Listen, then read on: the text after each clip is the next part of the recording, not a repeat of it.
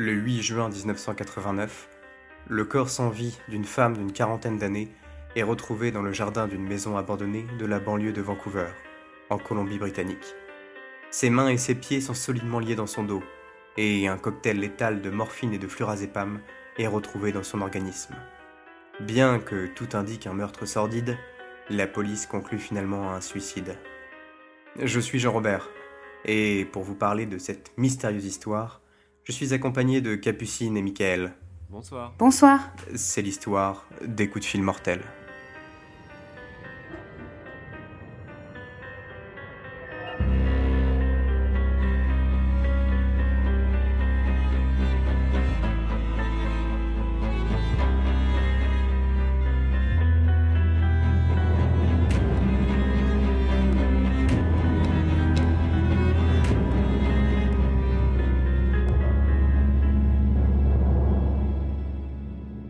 Histoire commence en Colombie-Britannique, dans le foyer que forment Otto et Mathilda Hack, dans la banlieue de Vancouver, au Canada. C'est une famille bien sous tout rapport et très respectée dans la communauté locale. Otto a immigré de Pologne avec ses parents en 1923, puis a été naturalisé citoyen canadien en 1932. Après de brillantes études, Otto entre dans la Canadian Air Force, où il gravit les échelons et atteint le grade de lieutenant il sert son pays en tant qu'instructeur militaire, ce qui l'amène à beaucoup voyager et à s'absenter parfois pour de longues périodes. Il part notamment 5 ans en France dans le cadre d'une mission pour les Nations Unies. Mathilda est une femme pétillante, originaire de la région. Comme beaucoup d'épouses à l'époque, elle s'occupe du foyer et de sa famille durant les missions à l'étranger de son mari. Le 12 juin 1944, le couple donne naissance au premier de leurs six enfants, Cynthia Elizabeth Jack. La jeune fille est rapidement surnommée Cindy par son entourage. C'est un enfant au sens de l'humour affûté, reconnu pour son honnêteté et sa gentillesse. Cindy grandit dans un environnement relativement heureux, mais son père est particulièrement strict avec elle et ses frères et sœurs. Elle est régulièrement envoyée à la cave lorsqu'elle est punie. Et la cave de la maison devient alors une source de terreur pour la petite fille, qui en fait régulièrement des cauchemars et se réveille en hurlant au beau milieu de la nuit. Durant l'adolescence, la jeune Cindy, qui s'avère être une lycéenne brillante, rêve de s'émanciper. Elle souhaite entrer à l'université et prendre son indépendance. Son père, Otto, très traditionnel, trouve que les désirs de Cindy font mauvais genre. Selon lui, la place d'une femme est à la maison, à s'occuper de sa famille, et non à l'université. La relation de Cindy avec son père s'envenime petit à petit. Elle le trouve trop contrôlant et oppressant. Il trouve finalement un semblant de terrain d'entente et Cindy est inscrite à l'école d'infirmière locale afin d'y terminer son cursus scolaire. Ce n'est pas ce dont Cindy rêvait, mais elle s'en contente et entame ses études avec enthousiasme en 1963. Très tôt après son entrée dans l'école d'infirmière, Cindy tombe sous le charme de l'un des médecins résidents et entame une histoire d'amour avec lui. Alors que tout sourit à la jeune femme, son amant décède brutalement d'un accident de voiture, seulement quelques semaines après le début de leur histoire. Afin d'oublier ce douloureux et malheureux incident, Cindy se jette à corps perdu dans ses études et s'intéresse particulièrement aux cours de psychiatrie. C'est dans ce cadre qu'elle fait la rencontre du psychiatre Roy McPeace. Roy est un psychiatre né en Afrique du Sud, âgé de 38 ans, marié et alors père de deux enfants. En parallèle de sa carrière, il donne des cours à la faculté de médecine et à l'école d'infirmière de Vancouver. Roy intervient en tant que tuteur dans le cadre de projets de groupe et tombe sous le charme de la belle Cindy. Ils entament alors une relation amoureuse dans laquelle Cindy semble encore une fois s'épanouir pleinement. Et un an seulement après leur première rencontre, Roy quitte sa femme et ses enfants pour se dédier entièrement à sa jeune amante. En 1966, Cindy sort diplômée de l'école d'infirmière de Vancouver. Et, cinq mois plus tard, elle épouse Roy, qui a divorcé quelques mois auparavant. Le couple est heureux, et tout semble aller pour le mieux. La situation du jeune couple n'est pourtant pas tout à fait idyllique. Roy est un homme divorcé, ce qui est peu commun et mal vu dans les années 60. Ils ont dû organiser un mariage à la hâte, et dans l'anonymat. Les parents de Cindy apprennent le mariage de leur fille aînée par une lettre que cette dernière leur envoie quelques semaines après la cérémonie. En réponse, Otto et Mathilda écrivent une lettre à Roy afin de manifester leur mécontentement et leurs inquiétudes. Ils expriment très clairement leurs doutes sur cet homme de 18 ans, l'aîné de leur fille, qui semble d'ailleurs profiter de cette dernière. D'abord blessé par ces accusations, Roy finit par examiner la lettre que Cindy lui a lue à haute voix et découvre que Cindy en est en fait l'auteur. Mais pourquoi Cindy ferait-elle quelque chose de la sorte? Elle n'apporte aucune réponse concrète, mais semble très perturbée par cet épisode. Roy, qui a l'air de l'aimer sincèrement, finit par la pardonner. Les premières années du couple sont assez heureuses, particulièrement pour Cindy. Elle s'avère être une infirmière talentueuse et adore travailler avec les enfants. En 1975, elle est d'ailleurs nommée directrice de Blenheim House, un centre de traitement pour jeunes enfants atteints de troubles émotionnels et de troubles du comportement. C'est le travail de ses rêves. Cindy s'y épanouit pleinement. A contrario, Roy doit faire face à quelques revers professionnels.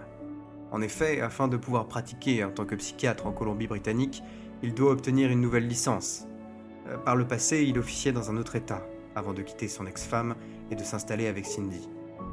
Or, Roy échoue trois fois à l'examen et est contraint d'accepter une position moins valorisante chez BC Hydro, en tant que membre de leur équipe en charge du matériel médical. Et de ces échecs naissent de la frustration et de la rancœur qui plongent Roy dans une légère mélancolie. Cindy le trouve irritable et le couple se délite petit à petit.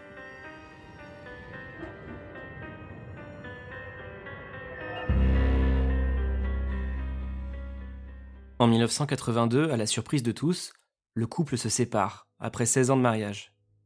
Cindy et Roy restent cependant en bons termes et continuent de prendre des nouvelles régulièrement. Roy reste dans la maison familiale, alors que Cindy s'installe dans une location à quelques minutes de son lieu de travail. Pour la première fois de sa vie, Cindy se retrouve livrée à elle-même. Elle s'épanouit dans ce nouveau quotidien qu'elle occupe en travaillant, en voyant ses amis et en jardinant. Cette période de douce insouciance est pourtant le point de départ du cauchemar que s'apprête à vivre Cindy James. Après quatre mois de célibat, Cindy commence à recevoir des appels anonymes effrayants. Les premiers appels ont lieu en octobre 1982, à n'importe quelle heure du jour et de la nuit. La plupart du temps, la personne à l'autre bout du fil reste silencieuse. Mais d'autres fois, le prénom de Cindy est répété, avec insistance. D'autres fois encore, l'interlocuteur profère des menaces directes envers Cindy. Cindy informe la police de Vancouver de ses appels, mais la police ne peut rien faire à ce stade. Elle notifie plus d'une centaine d'incidents similaires durant les sept prochaines années. Cindy n'a aucune idée de qui peut la harceler. Elle ne reconnaît pas la voix de la personne qui la tourmente. Un soir de 1982, alors qu'elle vient de raccrocher son téléphone après un énième appel énigmatique, Cindy, se sentant observée, s'approche de sa fenêtre et ferme les rideaux, afin de se sentir plus en sécurité. Immédiatement, le téléphone sonne de nouveau et la voix au bout du fil lui dit Ce n'est pas parce que tu fermes tes rideaux que je ne sais pas que tu es à l'intérieur. Prise de panique, Cindy appelle une nouvelle fois la police de Vancouver à l'aide et c'est l'officier Pat McBride de la police montée de Vancouver qui se rend sur les lieux. L'officier ne trouve pas de traces de rôdeur, mais se montre très empathique avec Cindy. Il lui conseille de garder une trace de chaque appel et de se mettre sur liste rouge. Quelques jours plus tard, Cindy rapporte un nouvel incident à la police. Elle l'informe que quelqu'un a jeté une brique à travers la fenêtre de sa cuisine. Encore une fois, la police ne trouvera aucun indice permettant d'identifier la personne responsable de ce méfait. Durant la même semaine, alors que Cindy se dirige vers sa maison avec sa meilleure amie, Agnès Woodcock, après une soirée en ville, elle sent que quelque chose ne va pas et pense qu'un inconnu s'est introduit chez elle. Après vérification, la maison est vide mais alors que Cindy s'apprête à se coucher, elle découvre son oreiller éventré alors que ce dernier était intact le matin même. Horrifiée par cette découverte, Cindy appelle son ex-mari Roy à l'aide et lui demande de se débarrasser de l'oreiller. Roy la rassure, mais suggère de conserver l'oreiller, afin de le fournir à la police en tant que pièce à conviction. Visiblement sous le choc, Cindy insiste pour que Roy détruise l'oreiller. C'est de nouveau l'officier Pat McBride qui se rend sur les lieux du crime et recueille le témoignage de Cindy. Pat, qui tombe sous le charme de Cindy, est persuadé que la personne qui la tourmente n'est autre que Roy, l'ex-mari. Le mobile lui semble évident, et dans ce genre d'affaires, il est normal de suspecter le mari. Cindy n'en croit pas un mot, et explique à son nouveau protecteur que c'est Roy qui l'a persuadé d'appeler de nouveau la police après la découverte de l'oreiller éventré. Peu convaincu, Pat décide de prendre Cindy sous son aile et installe de nouveaux verrous, et lui promet de venir chaque jour surveiller sa maison et prendre de ses nouvelles. Vers la fin du mois d'octobre 1982, Cindy fait une découverte terrifiante sur le pas de sa porte. Quelqu'un a laissé un mot anonyme, composé de lettres découpées dans des journaux. Le message ne comporte que deux mots Soon Cindy. Heureusement, Cindy n'est pas seule au moment de cette découverte. Elle entretient désormais une liaison avec Pat. Ce dernier a temporairement déménagé chez elle. Il y reste un mois, puis finit par reprendre le chemin de son foyer, à la demande de Cindy. Pat continue de suspecter Roy d'être responsable des malheurs de sa protégée. Un jour, alors qu'il patrouille dans le quartier, Pat tombe nez à nez avec Roy dans l'allée derrière la maison de Cindy. Roy est lourdement armé d'un revolver et d'un fusil. Il explique alors à Pat que lui aussi s'inquiète pour la sécurité de Cindy et qu'il effectue des rondes autour de la maison. Malgré l'aide de Roy et Pat, Cindy continue de vivre un enfer durant les trois prochains mois. Sa ligne téléphonique est coupée, elle reçoit des nombreuses lettres, dont certaines avec des images de corps. Elle retrouve les ampoules de son Porsche brisées et trois cadavres de chats sont retrouvés dans le jardin. Les appels anonymes continuent et se multiplient, si bien que la police décide de mettre son téléphone sur écoute sans l'en informer. Les enquêteurs parviennent à tracer certains appels, dans la banlieue proche de Vancouver, mais les échanges sont trop courts pour obtenir une localisation plus précise.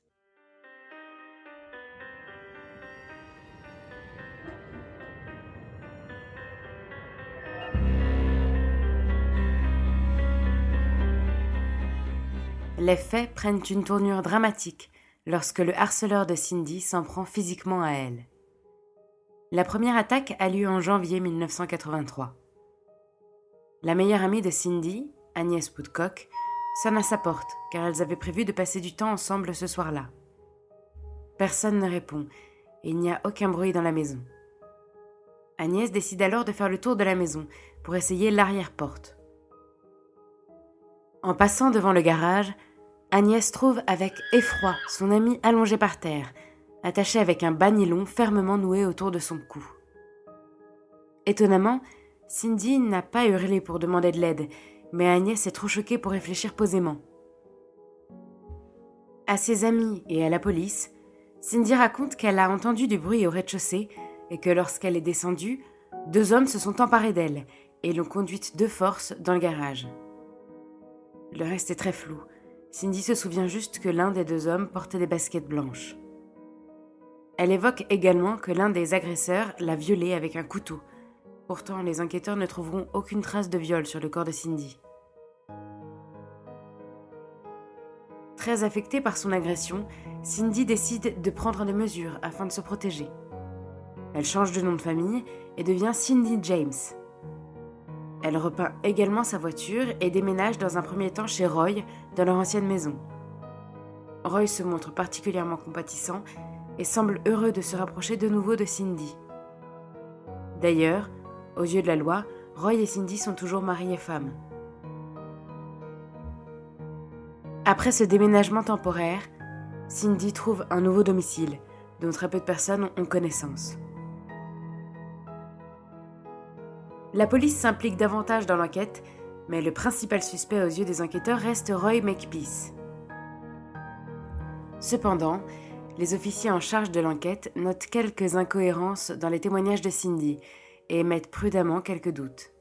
En fait, ils suspectent que la victime leur cache quelque chose ou essaie de protéger quelqu'un. Afin d'en avoir le cœur net, ils font passer Cindy au polygraphe. qui est le détecteur de mensonges. Le test se révèle non concluant, mais il révèle que Cindy ne dit pas toute la vérité. Après une longue confrontation, elle craque et avoue aux officiers qu'elle a reconnu un de ses assaillants, mais qu'elle ne peut pas en dire plus car sa mère et sa sœur sont également en danger. Malgré son changement d'adresse, le schéma continue de se répéter. Cindy continue de recevoir des appels inquiétants, des messages menaçants sont retrouvés devant chez elle et sa ligne téléphonique est régulièrement coupée. La police et son entourage commencent alors à douter de ces témoignages. Les faits se répètent sans cesse, mais les détails sont de moins en moins précis, et malgré la répétition des faits, aucun indice exploitable n'est trouvé. La police garde tout de même le dossier de Cindy ouvert, mais certains des enquêteurs pensent que Cindy s'inflige elle-même cette torture. Cindy est désormais désespérée. Sur les conseils de Pat McBride, elle décide de faire appel à un détective privé, Ozzy Caban. Peu de temps après avoir pris l'enquête en main, Ozzy arrive aux mêmes conclusions que la police. Cindy ne dit pas toute la vérité et bloque ainsi l'enquête. Tilly, la mère de Cindy, affirme que sa fille était beaucoup trop effrayée par ses agresseurs. D'après elle, les hommes qui ont agressé Cindy dans son garage ont menacé de s'en prendre à sa famille si elle parlait à la police. Cependant, si Cindy est si apeurée, pourquoi continue-t-elle de méticuleusement signaler chacun des incidents à la police? En janvier 1984, Ozzy entend des sons étranges dans la radio qu'il a prêté à Cindy en cas d'urgence. Inquiet, il se rend chez elle et trouve porte close, mais aperçoit Cindy par la fenêtre. Elle gît, inconsciente, sur le sol de la cuisine. Avec l'aide des secours, Ozzy réussit à entrer dans la maison. Cindy est bel et bien inconsciente. Elle souffre de quelques blessures superficielles et un couteau est planté dans l'une de ses mains. Encore une fois, le témoignage de Cindy est très évasif. Elle explique avoir aperçu un homme traverser la porte d'entrée de son jardin, puis avoir reçu un coup à la tête, et rien d'autre. Il n'y a aucun signe d'effraction, et aucun sédatif n'est retrouvé dans son sang. La police est persuadée que Cindy s'est infligé cela elle-même et conduit une enquête très superficielle qui n'aboutit à rien. Durant une énième entrevue avec les enquêteurs, Cindy révèle à la police que durant son mariage avec Roy, ce dernier s'est montré menaçant et la violentait régulièrement. Au moment de leur séparation, Roy aurait déclaré sur un ton inquiétant Tu verras, ça peut faire peur de vivre seul. Elle ne désigne pas clairement Roy comme étant le coupable, mais cette information trouble les enquêteurs qui ont toujours pensé que Roy pouvait être le coupable. Roy est de nouveau entendu par la police le 14 février 1984, mais de nouveau, il nie en bloc être impliqué de quelque façon dans cette affaire. Le 3 juillet 1984, Cindy informe Ozzy qu'elle part faire une balade avec son chien pendant une petite heure. Trois heures et demie plus tard, Cindy frappe à la porte d'un inconnu pour demander de l'aide. Elle est dans un mauvais état et a de nouveau un bas nylon noué autour du cou. Des marques de seringues sont retrouvées sur ses bras, mais aucun sédatif ou médicament, en dehors de ses antidépresseurs, n'est retrouvé dans son organisme. Encore une fois, Cindy est incapable d'apporter des faits cohérents aux enquêteurs. Elle dit ne pas avoir de souvenirs à part celui d'un couple dans un van vert qui lui a demandé de l'aide pour s'orienter.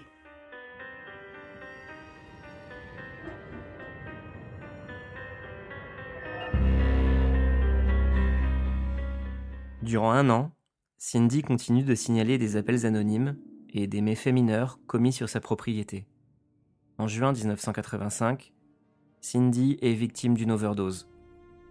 Elle a pris son traitement en trop forte quantité et a frôlé la mort.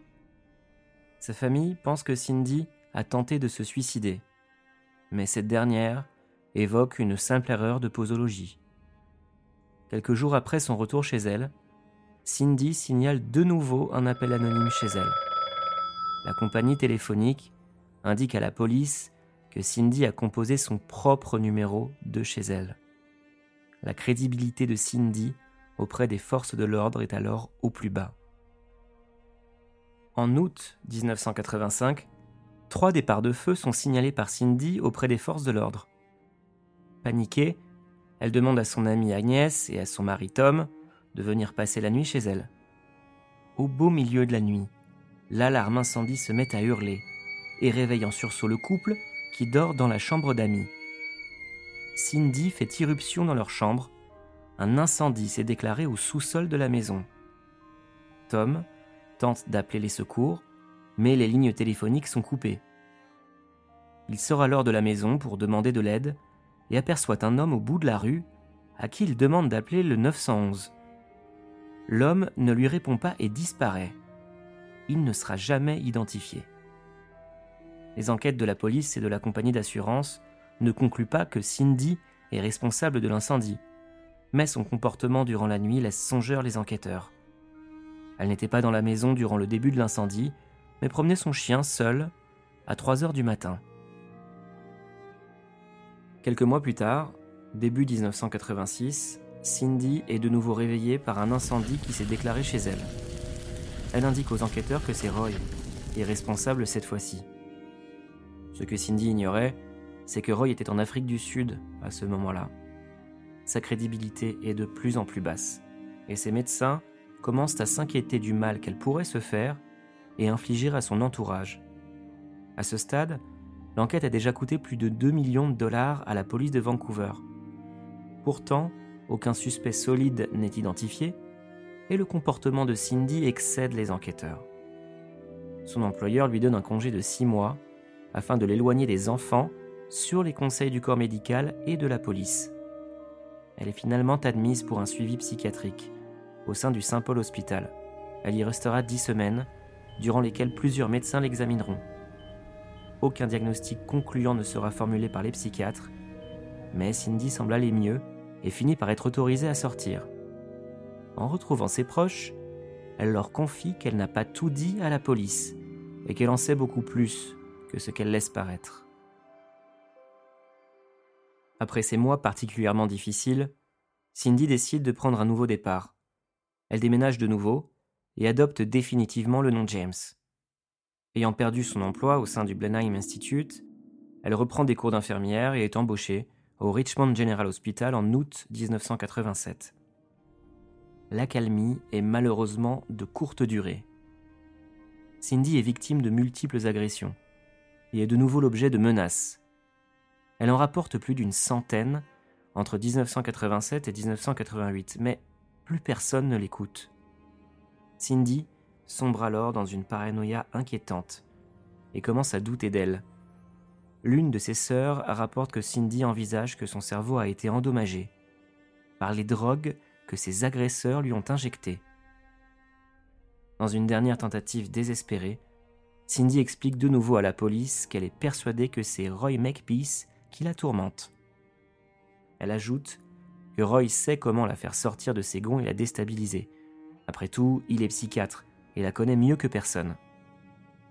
Les enquêteurs sont toujours aussi peu convaincus, mais décident de piéger Roy en enregistrant une conversation téléphonique durant laquelle Cindy essaye de le confronter.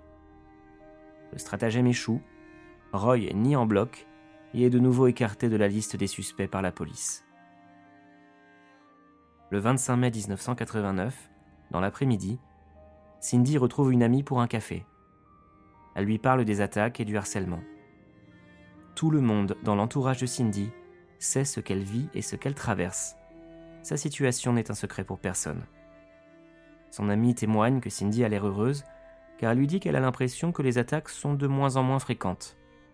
Plus tard dans l'après-midi, Cindy va chercher son nouveau chéquier à la banque et l'employé lui dit qu'il trouve qu'elle a bonne mine et qu'elle semble aller bien. Cindy lui répond qu'elle vient d'aller au centre commercial et qu'elle a fait un soin et qu'elle se sent très bien.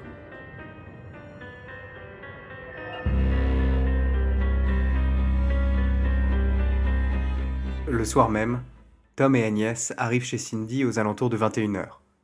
Ils ont prévu une soirée jeu de cartes tous les trois. Comme à l'accoutumée, Agnès klaxonne une fois en arrivant dans le lit de Cindy, pour prévenir de son arrivée. D'habitude, Cindy regarde par la fenêtre à ce moment-là, et fait coucou avant d'ouvrir la porte. Cette fois-ci, elle ne le fait pas. Il n'y a aucun mouvement des rideaux aux fenêtres, aucune réaction à ce coup de klaxon. Agnès et Tom pensent tout de suite que quelque chose ne va pas. La voiture de Cindy, une Chevrolet bleue de 1981, n'est pas là. Cindy se serait-elle absentée? Aurait-elle oublié leur soirée bridge? Ce n'est pas vraiment ce genre, d'autant plus que Cindy a appelé la veille pour confirmer l'invitation. Agnès et Tom toquent donc à la porte. En vain. Cindy n'est pas là. Cindy avait récemment mis en location sa cave et avait un locataire, un assureur du nom de Richard Johnston. Immédiatement, Agnès et Tom toquent à la cave et demandent à Richard s'il a vu Cindy. Il ne l'a pas vue et il ne sait pas où elle se trouve. Agnès et Tom décident donc de faire un tour en voiture pour voir s'ils peuvent trouver Cindy. Ils retrouvent assez rapidement la voiture de Cindy sur le parking du centre commercial. Les clés sont posées sur le siège avant et il y a une petite tache de sang sur la porte conducteur. Mais Cindy n'est toujours pas là. Agnès et Tom vont immédiatement prévenir la police, qui consent à envoyer une voiture de patrouille regarder la voiture. Quand le policier envoyé sur place constate qu'il y a une trace de sang, il demande immédiatement du renfort. La voiture est analysée par des enquêteurs compétents. Ils y trouvent le sac à main de Cindy sur le siège avant, entre plusieurs sacs de course et un cadeau emballé.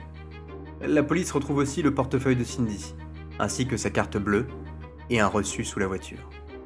Le reçu montre que Cindy a déposé un chèque à 19h58. L'emplacement de la voiture dans le parking inquiète Agnès, qui sait que Cindy n'aurait jamais garé sa voiture là. En effet, Cindy étant évidemment très inquiète au sujet de nouvelles attaques, ne gare sa voiture qu'aux quelques places se trouvant le plus près de la banque du centre commercial quand elle y va, pour éviter d'avoir à marcher sur le parking qui lui fait peur. Or, la voiture de Cindy n'est pas du tout garée aux places habituelles, ce qui laisse penser qu'elle ne s'est pas garée seule, ou qu'elle a été dérangée. Vers 1h du matin, la police arrive au domicile de Cindy pour poursuivre l'enquête sur sa disparition. Les enquêteurs constatent que Cindy avait de toute évidence prévu de rentrer chez elle. Un jeu de cartes est sorti sur la table et la maison semble en préparation de la soirée bridge qui aurait dû y avoir lieu. Le seul élément qui semble sortir de l'ordinaire est que les rideaux sont ouverts. D'habitude, quand le soleil se couche, Cindy ferme ses rideaux pour éviter qu'on puisse la voir de l'extérieur. Le reste semble en ordre. La police retrouve plusieurs flacons de sédatifs que Cindy utilise pour dormir. Vers 2h30 du matin, la Chevrolet de Cindy est remorquée par la police, qui compte l'examiner plus en détail le lendemain. Peu après 3h du matin, la police arrive au domicile de Roy, l'ex-mari de Cindy. Au départ, Roy refuse de laisser la police rentrer, mais finalement il cède. Les enquêteurs lui apprennent la disparition de Cindy. Immédiatement, Roy commence à pleurer et murmure ⁇ Oh mon Dieu, elle est morte !⁇ Les policiers lui demandent ce qu'il a fait pendant la soirée. Roy les informe qu'il a été à l'ouverture du marché de Bridgepoint avec une amie. Il leur apprend qu'il est ensuite rentré à Vancouver avec son amie, qu'ils ont dîné ensemble, et qu'il l'a raccompagnée chez elle, à Deep Cove, où il l'a aidé pour installer un système stéréo. Il dit qu'il est parti vers 23h30 et est rentré chez lui peu après minuit. Tout est confirmé par son ami, qui affirme avoir passé la soirée avec Roy. Mais Roy ne s'arrête pas là dans ses déclarations. Il annonce à la police qu'il a peur, et que lui aussi a reçu deux messages angoissants laissés sur son téléphone. Et voici un des deux.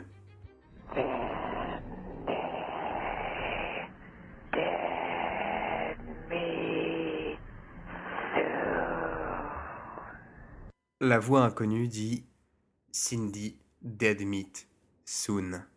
Ce qu'on pourrait traduire par Cindy, viande morte, bientôt. Roy explique qu'il dort avec une arme près de son lit, pour pouvoir éventuellement se défendre contre un agresseur. Quand la police demande pourquoi elle n'a pas été avertie de ces messages reçus au courant de l'année 1988, Roy explique qu'il les a partagés avec son avocat, mais a choisi de ne pas les donner à la police, car il se méfie des enquêteurs. Il dit aussi n'avoir pas tout de suite compris le premier message, en pensant que l'auteur du message ne disait pas Cindy Dead Mitsun, mais Sunday Dead Mitsun, ce qui voudrait dire dimanche viande morte bientôt. Il informe aussi les policiers qu'à la période où il avait reçu les messages vocaux, il avait aperçu deux hommes suspects devant son immeuble. Il dit que les hommes étaient partis quand ils avaient vu que Roy les avait remarqués, et dit aussi qu'il ne les a plus jamais vus.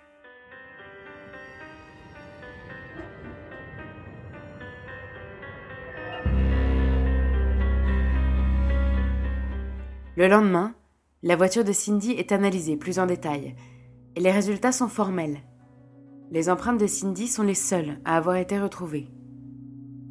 Le sang sur la portière est bien celui de Cindy. Aucune autre trace n'est retrouvée sur la voiture. Dans le cendrier de la voiture, la police retrouve six mégots de cigarettes de la marque Cameo, la marque que fume Cindy. La police retrouve aussi un ticket de caisse indiquant que Cindy a fait son dernier achat la veille, à midi 43. Elle a acheté un jeu de croquet et du papier cadeau. Les enquêteurs regardent qui a utilisé le distributeur automatique et retrouvent une femme qui a utilisé le guichet à 20 heures. La femme se rappelle avoir vu une femme blonde avec un chemisier rose. Elle ne peut pas dire s'il s'agissait de Cindy ou pas.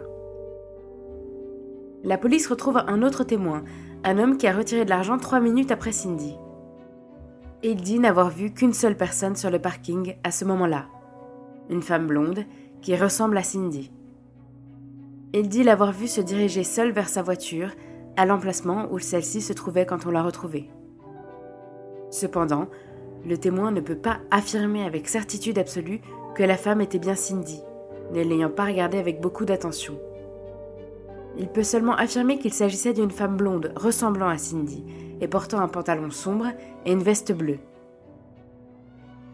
Il dit qu'à ce moment-là, il y avait très peu de voitures sur le parking, environ 7 ou 8. Il dit n'avoir vu personne d'autre sur le parking, ni à l'extérieur, ni dans les voitures présentes.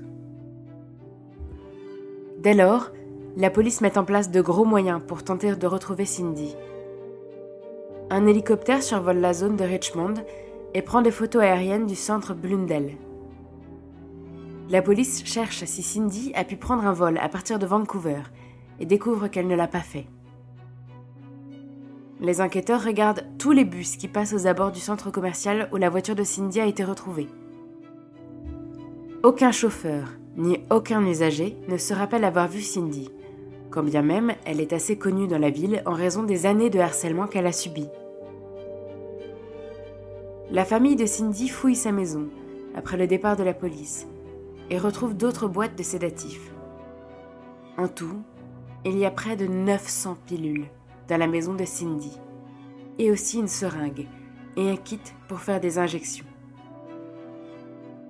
Cette découverte n'est pas si surprenante compte tenu du fait que Cindy est infirmière, mais le nombre de pilules ne laisse tout de même pas indifférent. La police reçoit un appel provenant de l'entreprise d'assurance où Cindy avait souscrit une assurance vie. L'employé informe les enquêteurs qu'il a reçu un appel d'un homme se présentant comme étant Otto Hack, le père de Cindy, et demandant des informations sur l'assurance vie de Cindy. L'employé a trouvé ça bizarre parce que Cindy était seulement portée disparue depuis quelques jours.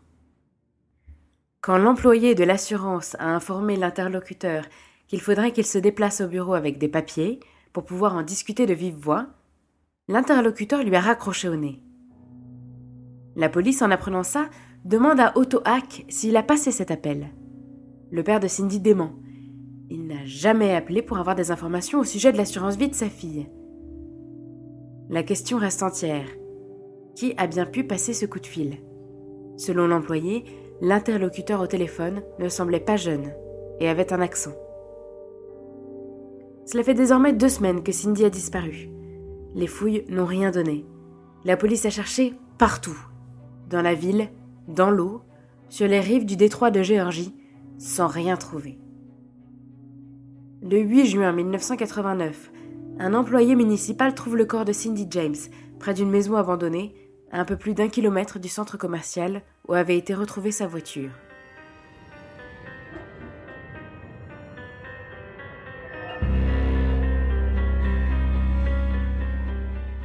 Le corps de Cindy est retrouvé allongé sur son côté droit, en position fétale. Ses chevilles sont attachées l'une à l'autre, ainsi que ses poignets, qui sont attachés l'un à l'autre derrière son dos. Elle porte un pantalon prune, un chemisier blanc, et particulièrement couchée sur une veste bleu andin. Elle ne porte pas de chaussures. Ses vêtements et ses mains sont tachés de son sang. Or, elle ne présente pas de blessure. On retrouve un banilon noué autour de son cou. La police pense qu'elle est morte par strangulation. L'autopsie révèle qu'elle est morte depuis quelque temps. Et, fait troublant, qu'elle n'est pas morte étranglée, contrairement à ce qui semblait être le cas en observant la scène de crime. Le médecin légiste a découvert une piqûre sur son bras droit, et le rapport toxicologique indique que Cindy est morte de surdose médicamenteuse, notamment de la morphine et du flurazépam, et d'autres médicaments, huit différents au total. Le flurazépam est une benzodiazépine qui est utilisée pour ses produits anxiolytiques, relaxants et amnésiantes. Il est souvent prescrit aux gens qui ont du mal à rester endormis pendant la nuit à cause de problèmes d'angoisse. Ce médicament n'est pas autorisé en France. On ne retrouve pas de seringue à proximité du corps de Cindy ou dans sa voiture. Le détective privé, Ozzy Caban, a le droit de voir le corps de Cindy, et il remarque des traces de sang sous-cutané sur son côté gauche. Euh, comme Cindy a été retrouvée allongée sur le côté droit, il pense que cela indique qu'elle a été déplacée après sa mort. Les voisins sont tous interrogés, et tous affirment qu'ils n'ont rien vu ou entendu de suspect dans les deux semaines qui ont précédé la découverte du corps de Cindy. Quelques jours après la mort de Cindy, on découvre avec horreur un graffiti fait à côté de la scène de crime. En lettres oranges, on peut lire Some bitch died here, ou en français, Une salope est morte ici. L'auteur du message sordide n'est pas identifié, et il n'est pas certain que l'écriture ait été faite avant ou après la mort de Cindy. Le 14 juin 1989 ont lieu les funérailles de Cindy. À cette occasion, la police installe des dispositifs de vidéosurveillance pour identifier les gens qui viennent et les répertorier. Cela ne donne malheureusement pas de résultats concluants.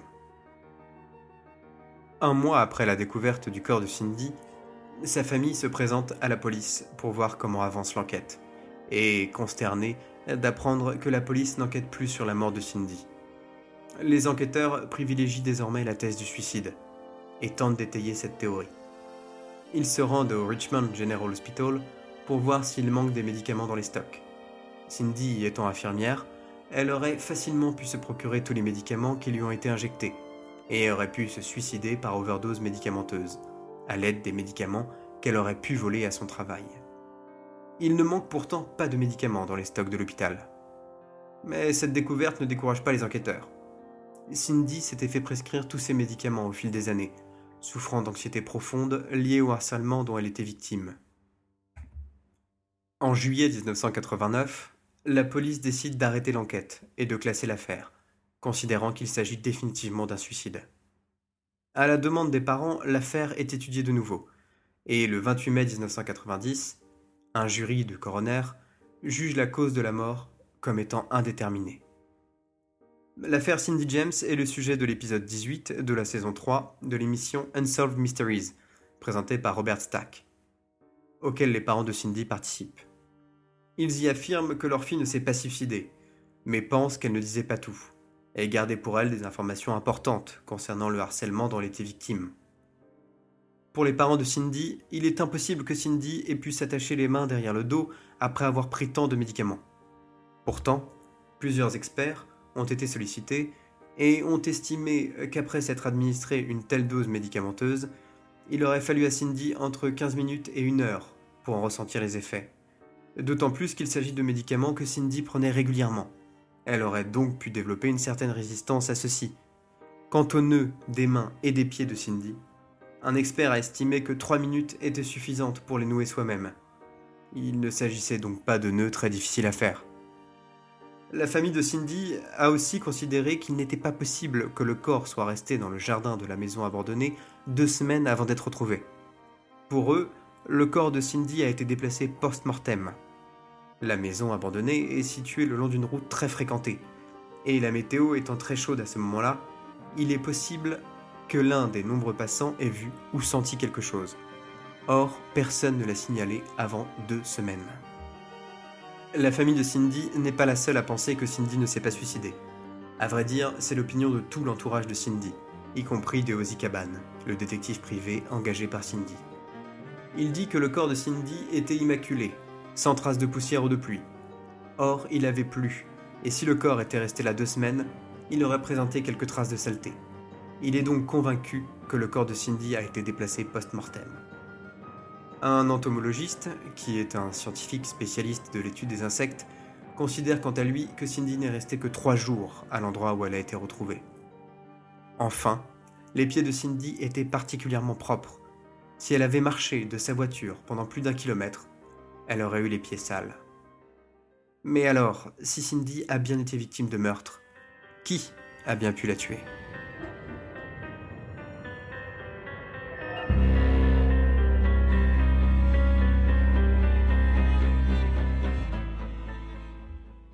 La police a enquêté sur trois suspects probables. Le premier est Roy Makepeace. C'est le suspect idéal. Il a vécu avec Cindy une relation parfois tumultueuse et semble, malgré leur rupture, toujours très attaché à elle.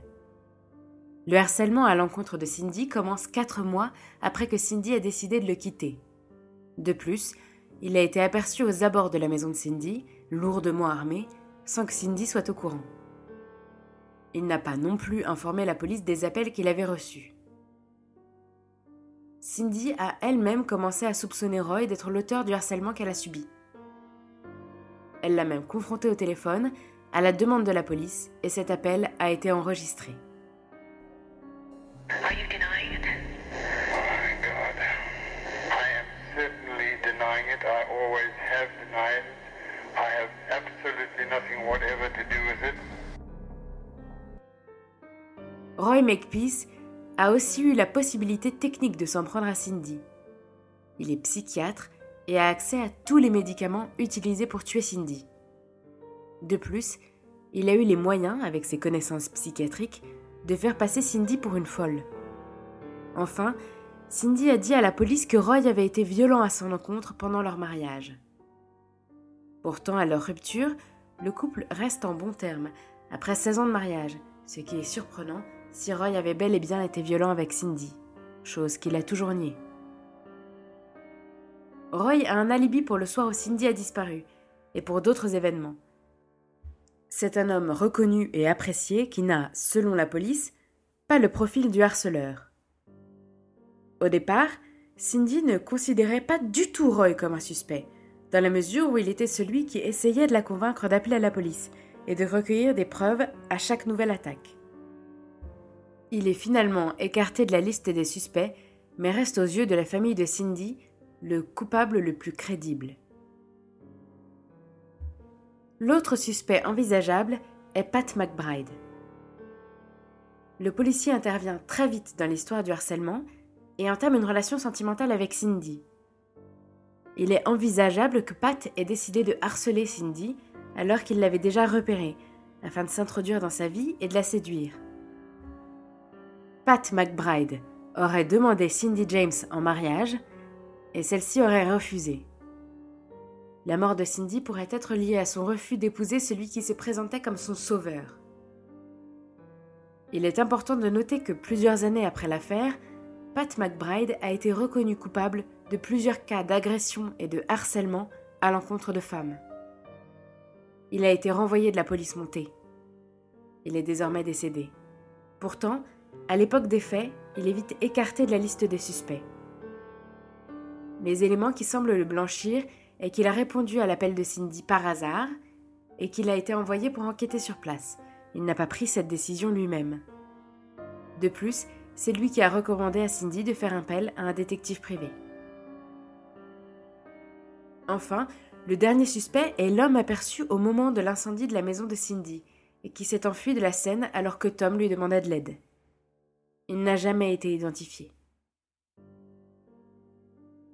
Une autre théorie émerge rapidement, selon laquelle Cindy n'aurait à la fois pas tout à fait été victime de meurtre, ni ne se serait vraiment suicidée. C'est Roy, qui en ses qualités de psychiatre en parle le premier. Il est évident que Cindy était pour le moins instable psychologiquement. Mais Roy va plus loin dans son analyse. Pour lui, Cindy souffrait à la fois d'un trouble de la personnalité borderline et, surtout, elle aurait un trouble dissociatif de l'identité. Le trouble dissociatif de l'identité, anciennement appelé trouble de la personnalité multiple, est un trouble mental défini par un ensemble de critères diagnostiques comme un type particulier de trouble dissociatif.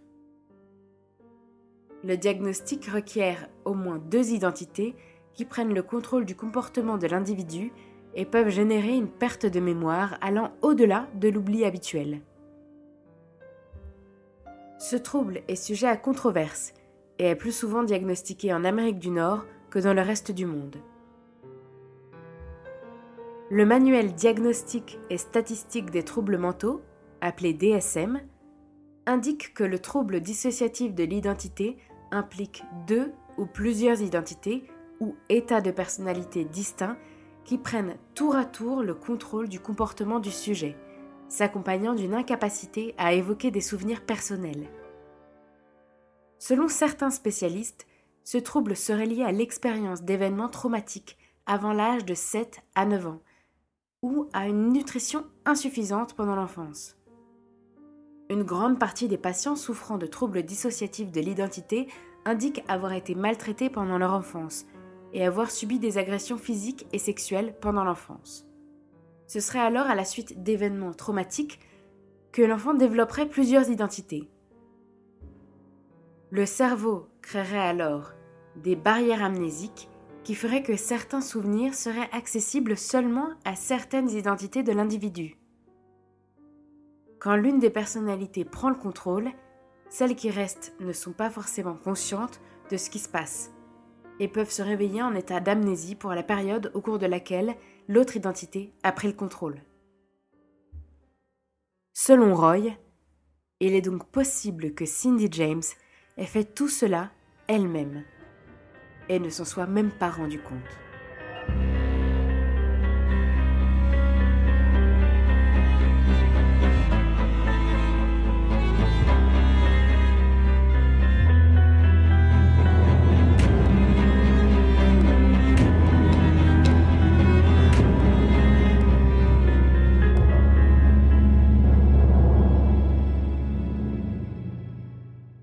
Cette affaire assez incroyable m'a poussé à m'intéresser au traitement des troubles dissociatifs de la personnalité au cinéma.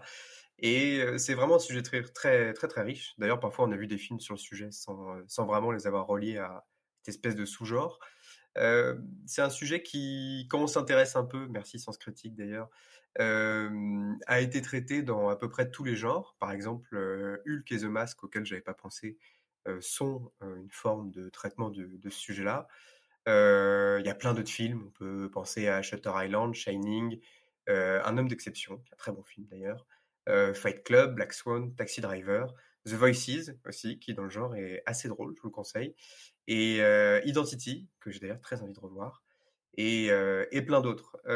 c'est très souvent des films à twist, donc à revoir, c'est pas forcément très intéressant, mais moi je les trouve plutôt bons. Aujourd'hui, j'ai décidé de vous parler d'un nouveau classique du genre qui est Split de M. Night Shyamalan, qui est sorti en, 2016, avec notamment en tête d'affiche James McAvoy et Anya Taylor-Joy. donc rapidement, le synopsis, c'est un film dans lequel on suit le personnage de Kevin qui souffre de ce fameux trouble dissociatif de l'identité. de façon très aiguë, son, esprit est scindé en, en 23 personnalités très très différentes, allant d'un enfant à une, vieille dame, en passant par pas mal d'autres euh, archétypes. C'est assez euh, stéréotypé hein, comme, personne, comme, comme identité. Et il cache une, une 24e personnalité qui a l'air très bestiale, violente et assez dangereuse. Et lorsque trois jeunes femmes disparaissent mystérieusement dans la ville dans laquelle lui évolue, la psychiatre qui le suit depuis longtemps commence à, suspecter l'une de ses personnalités d'être responsable de l'enlèvement. je vous en dis pas plus, de toute façon, pas mal de gens l'ont vu, parce que c'est un film qui a plutôt bien marché. Mais pour ceux qui l'ont pas vu, honnêtement, c'est c'est pas le film le plus profond du genre, mais c'est plutôt un très bon divertissement. Et la performance de McAvoy, qui moi est un acteur que, que j'apprécie particulièrement, et est assez bonne. ceux qui le connaissent savent qu'il joue du sourcil vraiment de façon incroyable dans ce film. Hein. Sourcil droit ou gauche, je sais plus, levé à peu près tout le temps. Et c'est surtout un des, bons Shyamalan récents. parce que après, Sixième Sens et Incassable, il y a eu une petite période compliquée. Alors tout le monde le trouve pas bon celui-là, mais en tout cas il est meilleur que Phénomène par exemple, qui est Phénomène, c'est très bien. Qui, bon, phénomène, le, Attention au vent, ceux qui l'ont vu auront la ref, ou un film avec Will Smith qui était vraiment pas très bien non plus, et Le Dernier Maître de l'air qui est compliqué également. Qu'est-ce que je peux vous dire d'autre là-dessus? La scène du final du film, sans la spoiler, est assez intéressante parce que elle fait naître ce que j'ai appelé le, le Shyamalan Cinematic Universe, puisqu'elle relie ce film-là à un ancien film de Shyamalan et annonce un autre film de Shyamalan qui lui n'est pas très bon. mais c'est quand même intéressant et à l'époque c'était quand même un, petit événement. Voilà. Euh, c'est un film qui a dû coûter euh, moins de 10 millions de dollars et qui en a rapporté, il me semble, euh, plus de 350. Donc c'est une belle opération commerciale également. C'est ça qu'on estime un bon film. Bah, le succès critique, c'est une chose, le succès commercial, c'en est une autre. Et moi, je pense que ça doit être pris en compte dans l'analyse qu'on fait du succès, ou en tout cas de la façon dont, on apprécier le, le public. Mais c'est un autre sujet pour un autre podcast que nous ne faisons pas. Euh, bon, pour, euh, pour revenir sur l'affaire, euh, cette fois-ci, pas de question très philosophique, parce que je trouve que l'affaire en elle-même est très mystérieuse. Donc la question que je voulais vous poser, Capucine et Michael, c'est, alors à votre avis, Cindy était-elle vraiment ou partiellement harcelée et a-t-elle été assassinée ou s'est-elle vraiment infligé, infligé ça? À vous les studios. Alors, à titre personnel, je suis très partagé. Ce qui est certain, c'est qu'il y a un terrain chez cette, chez cette dame mmh. qui très tôt, on l'a vu dans son histoire, a développé un certain nombre de troubles. donc pourquoi pas? Après, moi, j'écarte la, piste du, policier, j'écarte la piste de l'inconnu, mais je trouve l'ex-mari très suspect parce qu'il connaît son sujet et qu'il aurait justement pu euh, se servir des découvertes sur ce type de, troubles pour euh, bah, crédibiliser un suicide. Ouais, c'est clair. D'accord avec ça. Capucine, qu'est-ce que tu en penses? Moi, j'arrête pas de changer d'avis. Euh, sur cette affaire. Je pense que c'est possible que ce soit le policier quand même, dans la mesure où il a quand même après euh, été arrêté pour des faits similaires, arrêté, condamné, machin, euh, pour harcèlement et agression sur, agression physique sur des femmes qui l'intéressaient, et qu'il est arrivé quand même très très très très tôt dans cette, cette histoire. Il est un peu lourdeau. Il est un peu lourdeau, ouais, c'est sûr. Bah, en fait, moi, ma, mon, idée, c'est qu'il n'y a pas une bonne réponse. C'est qu'il y a eu des attaques et il y en a eu qu'elle a, a fait elle-même. Euh, je pense que elle, ça vient pas de nulle part, cette idée. Je pense qu'elle a peut-être été harcelée au départ, peut-être un tout petit peu par son ex-mari. Après, je pense qu'il y a eu un peu des trucs. Je pense que tout le monde c'est c'est un peu mis dans la brèche, tu vois. Euh, ils se sont dit, bon, tiens, cette pauvre fille, elle se fait harceler. honnêtement, moi, euh, je sais que quelqu'un que, à qui j'en veux se fait harceler euh, par quelqu'un d'inconnu, je peux en profiter peut-être pour en rajouter une couche si la personne m'a énervé en me disant, de toute façon, je ne serai jamais blâmée. Mmh, ouais, c'est vrai. Ouais. Ouais, et puis peut-être qu'en effet, euh, le fait qu'elle soit, euh, qu'elle ait des, troubles mentaux ou qu'elle soit rentrée dans cette espèce de, complexe de victime où, où elle invente des choses, euh, cache le fait qu'elle se soit vraiment fait assassiner, peut-être par quelqu'un qui n'a rien à voir avec tout ça d'ailleurs, ou qui en a profité en effet. Mmh. Parce que moi je trouve la scène de crime assez troublante. attachée comme ça, aussi droguée,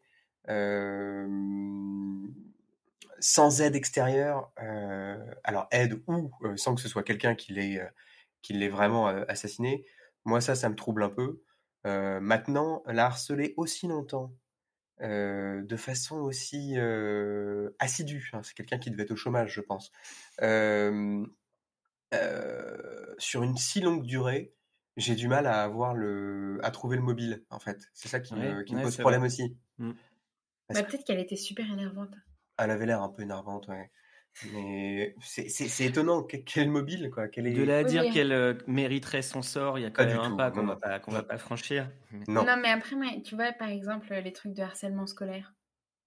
Bah, les gens, parfois, ils s'en prennent plein la gueule pendant genre euh, tout le lycée, ou même toute la scolarité, alors qu'ils ont rien fait. C'est juste que les autres les trouvent énervants, ou. Enfin, c'est souvent ça, c'est qu'on les, les, les trouve énervants. Ouais, mais c'est scolaire et c'est un effet de groupe souvent. Euh, là, on parle de, de- de potentiellement mettre le feu chez quelqu'un, euh, égorger des chats dans son jardin. Mm. Euh, c'est un autre level quand même. Le tag aussi sur la scène de Et- crime. Le tag Non, troublant bizarre. aussi. Ouais.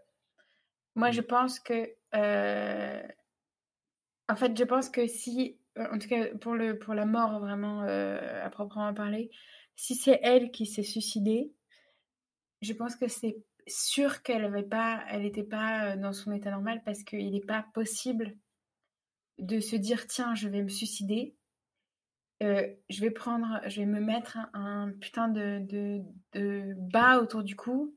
Après, je prends, je vais me, me piquer avec des plein de médocs. Et ensuite, je vais m'attacher les mains dans le dos. Enfin, c'est quand même extrêmement poussé comme réflexion. Ouais. Mais ça, ça me fait penser un peu à une, une autre affaire que j'avais le plaisir de traiter euh, avec vous sur euh, le manoir Spreckles, où on avait Oui. une scène de crime comme ça avec des liens, toute une mise en scène, et où le euh, c'était quand même encore difficile de trancher entre un suicide et un, et un meurtre. Euh, et là, euh, semble-t-il, dans l'enquête, on, bon, on a quand même des gens qui nous disent c'est faisable. C'est bizarre, mais c'est faisable. Et si effectivement la thèse du, du trouble dissociatif est valable, bah, ça le justifierait. Bah, en fait, c'est que ah, le truc du, de, de l'affaire Spreckles, la différence, c'est que la personne qui a été incriminée euh, était le frère d'un type qui avait immensément euh, plein d'argent. Immensément plein, ça veut rien dire, mais qui avait plein, plein, plein, plein d'argent et qui aurait pu rincer euh, la police. Mm. Euh, là, mais en même temps, c'est un peu aussi le cas parce que le flic, si c'était sa première, enfin, c'est possible qu'il ait été un peu protégé par ses copains flics parce que c'était sa première, la première fois qu'il faisait ça. Et, euh, et le, le médecin, peut-être qu'il avait pas mal de thunes. Après, moi, j'ai- vu que Roy avait pas tant de thunes que ça. Non. Tu m'as dit ça. Et il y a un truc qu'on traite pas dans l'affaire, mais qui pourrait être un mobile. Mais moi, j'ai pas lu grand chose là-dessus. Je sais pas si elle était séduisante. Euh, Elle était, elle- Non, mais c'est c'est quand même important, tu vois. C'est une femme qui aurait été tuée par des hommes, enfin par un homme, manifestement. Si les suspects sont tous des hommes, la plupart ont eu une relation amoureuse avec elle. Euh, Il y a un mari éconduit, il y a- un, policier qui a l'air d'avoir un syndrome, euh, enfin de se sentir très chevalier et Mm. qui est aussi euh, éconduit. Euh, peut-être qu'elle était, euh, c'est pas du, encore une fois, c'est pas du tout traité dans la dans la littérature autour du truc, mais peut-être qu'elle était très très magnétique et qu'il y avait vraiment une forme de En tout cas, euh, de frustration. Elle était elle était belle en tout cas sur les sur les photos d'elle jeune, elle, est, elle devait être plutôt séduisante. ah, elle, elle a l'air aussi d'attirer euh, et de faire graviter autour d'elle des figures assez protectrices malgré tout. Tout à fait. le- son C'est clair. premier, euh, enfin, on n'a pas trop d'infos sur son tout premier euh, conjoint qui est décédé, mais euh, Roy est plus âgé, euh, le policier, donc euh, pro- figure protectrice par- par- presque par définition. Euh, bon, je sais pas si clair. ça veut dire grand chose, mais euh, en tout cas, il y avait, ce- il y a cette constante là quand même. Mais après, euh, euh, alors moi j'ai remarqué que les gens euh, qui avaient euh, des, des, qui étaient à la fois séduisants, mais qui avaient aussi des, ouais non c'est complètement hyper généraliste ce que je veux dire, mais euh, qui avaient, qui étaient à la fois séduisants et qui avaient des troubles mentaux, attiraient en général euh, des, des gens euh, plutôt très bien, qui voulaient vraiment euh, s'occuper d'eux. Ils, ils, suscitent euh, le, syndrome de l'infirmière en fait. Mais c'est ça, parce que Roy, il a quand même. On, passe rapidement là-dessus, mais il l'a réaccueilli dans leur, euh, dans leur ancienne maison, euh, il l'a aidé à pas mal de moments. Pat, euh, si jamais, donc le policier Pat, si jamais on part du principe que c'est pas lui, il l'a beaucoup aidé. Moi, je trouve, ça étonnant que ce soit lui, parce qu'il l'a quand même rencardé et, et il l'a, il l'a orienté vers un détective privé qui a fait plutôt du bon boulot pour la protéger, etc. Donc mettre un détective privé sur l'affaire pour ensuite aller l'agresser chez elle. Il y a une scène comme ça où le, il y a un moment où le détective privé euh, débarque chez elle alors qu'il a entendu du bruit sur la radio. Je trouve ça gros. Enfin, je, je Mm. trouve ça manque, ça manque Ouais, de sens. assez d'accord. Donc toi, tu penses quoi euh, Moi, je suis perdu. Moi, je suis perdu. Soit c'est quelqu'un qui en a profité parce que ça faisait les gros titres partout. Cette affaire, elle était connue. Ouais, mais Euh, alors qui, qui pourrait en profiter? À qui un malade, profite le un, un inconnu, il était un désaxé. Ouais, mais est-ce qu'un accès, il n'a pas envie justement qu'on sache que, que lui, il a fait un truc spécial? Je veux dire, c'est. Pas forcément. Ah, je sais pas. Moi, je dirais que quelqu'un qui, à qui profite le crime, par exemple, si elle, si elle a en effet une, ass- une assurance vie, si, si on, on sait, par exemple, qu'elle est. euh, Enfin, si, bon, voilà. Disons, euh, t'es marié avec quelqu'un qui a une assurance vie, tu sais que la personne. euh, ou alors t'es bénéficiaire de l'assurance vie de quelqu'un, tu sais que la personne se fait harceler. Bon, là, euh, la tuer pour récupérer l'assurance vie en faisant passer le meurtre pour un, un truc de, de la personne qui la harcèle, ça a du sens. Mais après, tu t'appelles euh, Monsieur Tartampion euh, et tu vois qu'il y a une nana qui se fait harceler, euh, tu vas pas t'amuser sans aucune raison à la tuer pour euh, en faisant passer ça pour euh, le crime de quelqu'un d'autre. Bah, je sais pas, il y a des tarés partout. Non, Des- mais les tarés, ils ont plutôt envie de qu'on voit que c'est eux qui l'ont fait. Bah, ça, c'est ce qu'on nous vend euh, dans les serial killers euh, qui veulent en effet, qui ont besoin de reconnaissance et tout. Mais t'as aussi, t'as aussi des tueurs euh, discrets qui, qui font leur truc sur 30, 40 ans et qui se font jamais choper. et mais, là, il y a le motif du banilon. C'est ça qui est ultra bizarre, c'est que C'est c'est l'étrangleur de Boston. Ça ne euh, colle pas, mais ça aurait pu. soit, soit c'est la même, enfin, ou alors c'est un espèce de copycat euh, bizarre, mais soit c'est la même personne qui a la référence de ce coup du banilon et qui avait déjà fait le coup Hmm. euh, à moitié avant, euh, soit c'est elle qui, dans son trouble dissociatif, euh, se prend de passion pour les banilons et, et Et les puis là, on part du coup, principe qu'elle a forcément un trouble dissociatif, mais c'est pas forcément Non, le cas. Ouais, oui, non. ou alors c'était Ouais, très... Parce qu'elle avait quand même une vie de merde hein, sur la fin. Euh, elle s'est fait... Il lui restait plus que son job, elle s'est fait licencier. Euh, Certes, elle en a retrouvé un, mais il était moins bien. Ça faisait euh, Pourquoi cinq- c'est fait licencier Bon, elle s'est fait licencier parce que les, hum, la police et le, je crois que c'est la police qui a, qui a dû dire au, au- à l'institut dans lequel elle était employée qu'il fallait plus qu'elle soit au contact des enfants. Elle venait de mettre le feu à plusieurs, plusieurs reprises chez, enfin, des incendies s'étaient déclarés à plusieurs reprises chez elle et la police commençait à clairement penser que c'était de son fait. Mais c'est sûr que si c'était pas elle, c'est horrible. Bah, si c'est pas elle, c'est Ouais, horrible. Et même si, même si c'est elle, euh, elle était probablement très malheureuse. Donc, euh, Oui, mais bon, euh, si c'est elle, euh, c'est normal. Si elle s'amuse à foutre le feu partout, que qu'elle travaille plus avec des enfants. Enfin, je veux Non, non, bien sûr, mais je veux dire, si elle était malade et que sa vie commençait à se détruire et, et qu'elle a voulu poursuivre son scénario jusqu'à une, jusqu'à une, une extrémité euh, très définitive, euh, ça peut aussi être ça. Honnêtement, moi, je j'ai aucune conclusion sur cette. Enfin, je, Mm. sais pas quoi en penser parce qu'elle venait d'un environnement relativement sain, même si l'environnement était strict. Il n'y a pas d'autres cas, euh, il n'y a pas d'autres cas de, de- de troubles mentaux dans sa famille. C'est étonnant qu'elle ait vrillé comme ça, cette jeune fille, euh, alors que, alors que son cadre était correct. Après, euh, peut-être qu'elle a été victime d'attouchement étant enfant et on le sait pas. Ouais, Il n'y a pas de doc là-dessus, peut-être. ouais. Mm. Peut-être. euh, Son père, ça avait l'air d'être un sacré zigoto quand même. hein. Ah oui, oui, l'épisode de la cave, là, euh, traumatisé très très tôt. euh. Après, moi, ce qui me frappe, c'est le. Et c'est pour ça aussi qu'elle s'est attirée euh, petit à petit les l'inimitié, euh, pour pas dire les, les foudres des autorités, etc., et que peut-être ils l'ont moins soutenue euh, sur la fin dans, dans, ses, dans, ses, dans ses plaintes. C'est qu'elle a été assez insupportable aussi. Ils, ont, ils avaient l'impression que c'est elle qui montait toute, toute pièce. Donc il y avait quand même une, une suspicion autour d'elle. euh, Ah bah clairement, sup- euh, enfin euh, justifié ou non, je sais pas, mais clairement, ça a coûté une fortune à la police. euh, elle avait l'air de cacher des choses, ça a été prouvé par, enfin prouvé, c'était mis en avant par le polygraphe et par les études psychologiques, elle l'a dit même. aussi. Elle l'a dit. Euh, elle a accusé Roy deux ou trois fois, alors que parfois il était même pas dans le pays. Enfin, elle a- moi, je- je- non, c'est bref. C'est pour ça que Roy, moi, j'y crois pas 30 secondes. Ce que je comprends pas, c'est pourquoi, pas, pourquoi est-ce qu'il est resté autour de cette femme qui avait l'air clairement problématique. Mais euh, Bah, peut-être qu'il l'aimait. Moi, après, je, je, je sais pas pourquoi, mais j'ai beaucoup de tendresse pour Roy. eh, moi aussi, je l'aime bien. Mais j'ai vu, euh, j'ai lu un article qui disait que Roy c'était un mari violent et que c'est euh, les gens allaient faire la vérité sur le sur l'affaire en disant que c'était lui et je me suis dit pauvre choupinou. quoi. Autre époque. Ouais.